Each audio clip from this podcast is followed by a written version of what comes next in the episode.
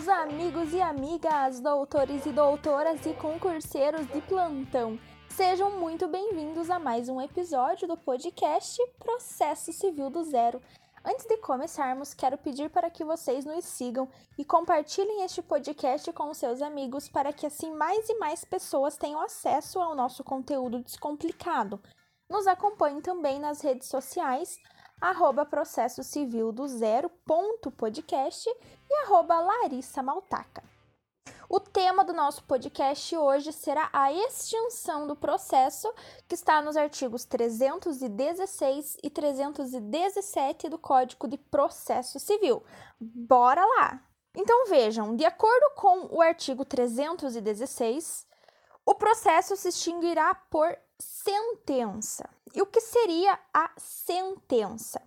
O próprio CPC nos traz o conceito de sentença. Lá no artigo 203, parágrafo 1, diz assim: que a sentença é o pronunciamento por meio do qual o juiz, com fundamento nos artigos 485 e 487, põe fim à fase cognitiva do procedimento comum, bem como extingue a execução. Então vejam, com base no artigo 203, parágrafo 1, o juiz poderá extinguir o processo pelo artigo 485. Neste artigo, nós tratamos do vício formal, que extingue o processo sem a resolução do mérito. Essa sentença que extingue o processo com base no artigo 485 é chamada de sentença terminativa, ou seja, quando não resolve o mérito da causa. E quando que o mérito da causa não é resolvido? O CPC nos traz também essas hipóteses lá no artigo 485. Então, vejamos. O juiz não resolverá o mérito quando? Inciso 1. Indeferir a petição inicial. Inciso 2. O processo ficar parado durante mais de um ano por negligência das partes. Inciso 3. Por não promover os atos e as diligências que lhe incumbir, o autor abandonar a causa por mais de 30 dias. Inciso Quarto, verificar a ausência de pressupostos de constituição e de desenvolvimento válido e regular do processo. Inciso quinto, reconhecer a existência de perempção, litispendência ou coisa julgada. Inciso sexto, verificar a ausência de legitimidade ou interesse processual. Inciso 7. Acolher a alegação de existência de convenção de arbitragem ou quando o juízo arbitral reconhecer sua competência. Inciso 8.